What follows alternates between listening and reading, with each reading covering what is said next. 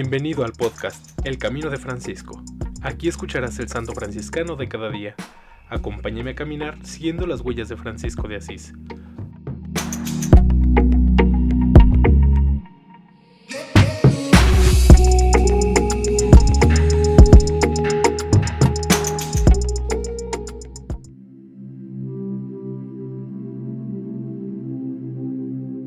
Julio 6. Santos Tomás Senquicuo, Simón Chen, Pedro Ugampan, Matías Fante, Pedro Chiang, Francisco Chiang, Pedro Wang, Jaime Chao Chuen Sin y Jaime Yen Kuteun, catequistas y empleados de la misión Mártires de Taiyuanfu.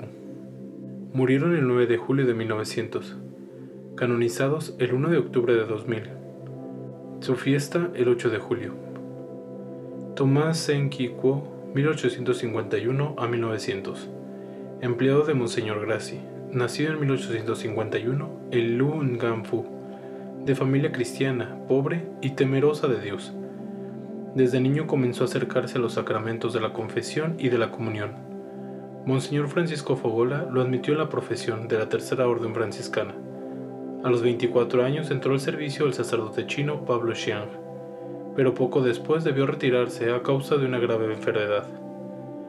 Recuperada su salud, entró al servicio del obispo Monseñor Gregorio Grassi, a quien sirvió por 10 años, como verdadero modelo de fidelidad y obediencia, reverencia y amor. Obispo y camarero se entendieron perfectamente bien, habían trabajado magníficamente. Al desatarse la persecución, el obispo y su fiel doméstico sufrieron juntos valerosamente el martirio por Cristo. Tomás tenía 49 años de edad. Simón Chen, empleo de Monseñor Fugola, murió en 1900. Nació en Loshen, en Changxi, de padres católicos muy fervorosos. Ingresó al seminario y se preparaba diligentemente para el sacerdocio, pero la mala salud lo obligó a retirarse. Entró después al servicio de su párroco, el padre Francisco Fogola, a quien sirvió durante 30 años, siempre como siervo bueno y fiel mostrándose dócil y servicial. Fue ejemplo de piedad y humildad para la comunidad cristiana. Ingresó a la Tercera Orden Franciscana en el amor a Dios y a los hermanos. En la pobreza y en la intimidad con Dios procuró vivir la espiritualidad evangélica y franciscana. Se dedicó a gustoso a la catequesis de niños y adultos. Decidió permanecer célibe para dedicar su vida al servicio de los demás. Con su obispo y cuatro seminaristas viajó a Italia para participar en el Congreso Misional de Turín en 1899. Haciendo el oficio de ecónomo de la comitiva, inmoló serenamente su vida por Cristo y su fe. Pedro U. Ganpan, catequista, 1860 a 1900. Había entrado al seminario para hacerse sacerdote y se había hecho terciario franciscano.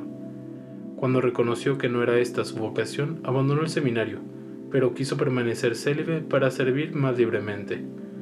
El obispo Gregorio Grassi, por su carácter franco y valeroso y una notoria pasión por el estudio, le asignó un maestro con la intención de que llegara a ser doctor en letras para facilitar las relaciones diplomáticas entre las autoridades civiles y la iglesia. Pedro llegó a ser un aceptable versificador. Enviado por el obispo a llevar dinero a los misioneros de Xiangkou, en el momento en que salía de la ciudad fue detenido y colgado en una viga, hasta la tarde. Al llegar el mandarín tártaro encargado de cerrar la puerta de la ciudad, lo hizo liberar con la condición de que no volviera a servir a los europeos. Pedro, una vez liberado, regresó al servicio de sus queridos misioneros. Detenido y encarcelado, sufrió gozoso el martirio con ellos. Matías Fante, 1855 a 1900. Vigilante nocturno del orfanato. Era un ferviente neófito, bautizado por el sacerdote chino mártir José Chiang y confirmado por el obispo Gregorio Grassi. Había ingresado a la Tercera Orden Franciscana. Admiraba de San Francisco el espíritu de pobreza, de humildad y su intenso amor a Dios y a los hermanos en una vida totalmente evangélica. Matías vigilaba de noche la residencia episcopal, marcando el estilo chino las vigilias de la noche con el tam-tam, instrumento metálico sonoro. El martirio lo sorprendió a los 45 años de edad. Pedro Chiang, 1849 a 1900 trabajador ocasional, apodado Pan Piu, medio buey, por la gran fuerza física y por su disponibilidad para el trabajo constante, fatigoso y silencioso. Pedro era un hombre recto, bueno, modelo de piedad cristiana. No era doméstico ni trabajador a sueldo de la casa, sino que era llamado para trabajos extraordinarios, pesados, largos y aburridos. Con pasión casi religiosa, prestaba toda su colaboración. Asiduo a las funciones religiosas, misa, comunión y oración eran la fuerza de su vida. Difundía el culto de la Santísima Virgen y cada día reunía a su familia y recitaba con devoción la corona franciscana. Se ofreció para sustituir a un sirviente arrestado que estaba angustiado por tener que dejar a su familia fue aceptado y Pedro fue incorporado al grupo de los mártires. Tenía 51 años.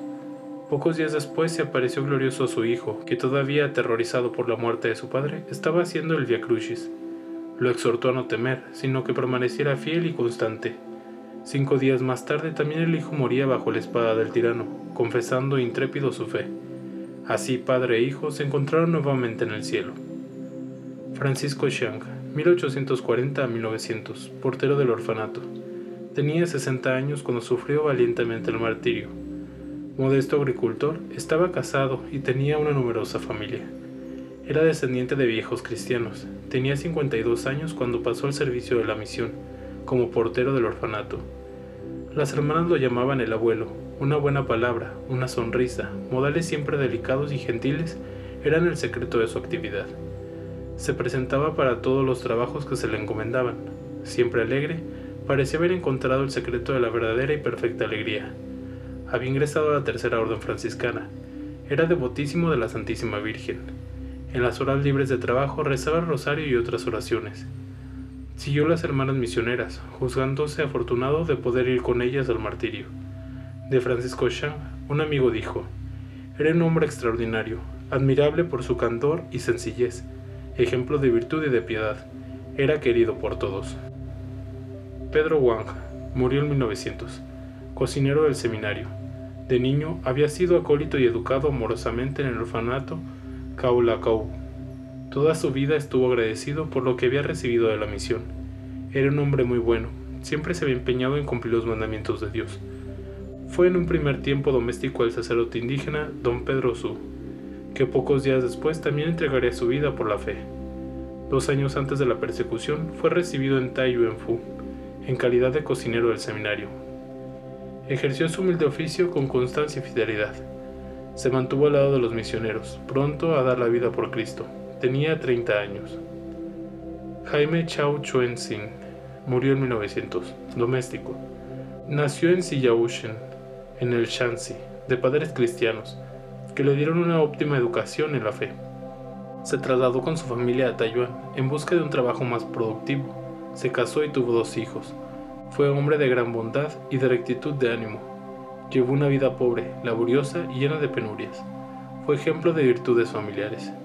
Era sirviente ocasional de la misión franciscana.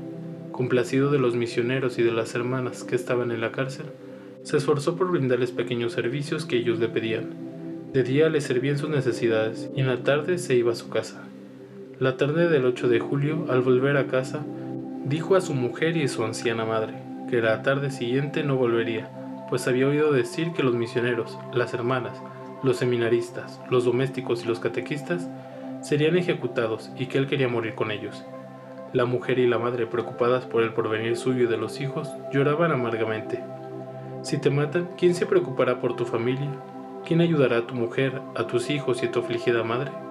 Jaime, señalando al cielo, les dijo, las encomiendo a Dios. La providencia proveerá. ¿Y acaso no hay un Dios que es Padre de todos, especialmente de los huérfanos y de los pobres? Desde el cielo estaré más cercano que cuando lo he estado sobre la tierra. Les ayudaré y les daré ánimo. Pasó la noche en oración y por la mañana se dirigió a la cárcel, donde fue arrestado y colocado junto con los demás. Mientras era llevado al tribunal de Yusuen, algunos amigos protestaron por su arresto diciendo que Jaime no era un cristiano, pero él los desmintió, reafirmando sin miedo su fe. Soy cristiano, seguidor de Cristo, sirviente de los misioneros franciscanos, y estoy muy contento de dar la vida por mi fe. Jaime Yen Kutun, 1870 a 1900.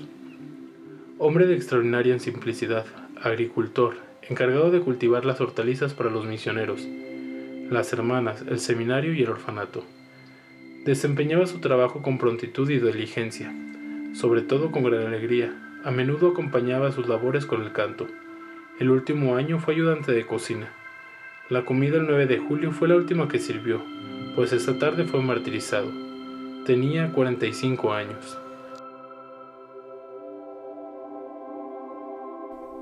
En alabanza de Cristo y su siervo Francisco.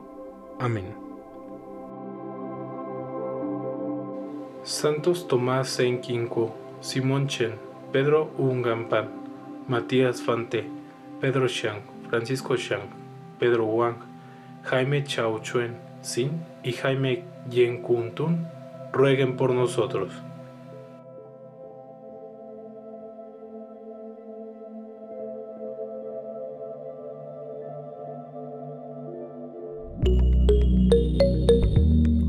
Te invito a que compartas este podcast y sigamos juntos el camino de Francisco. Paz y bien.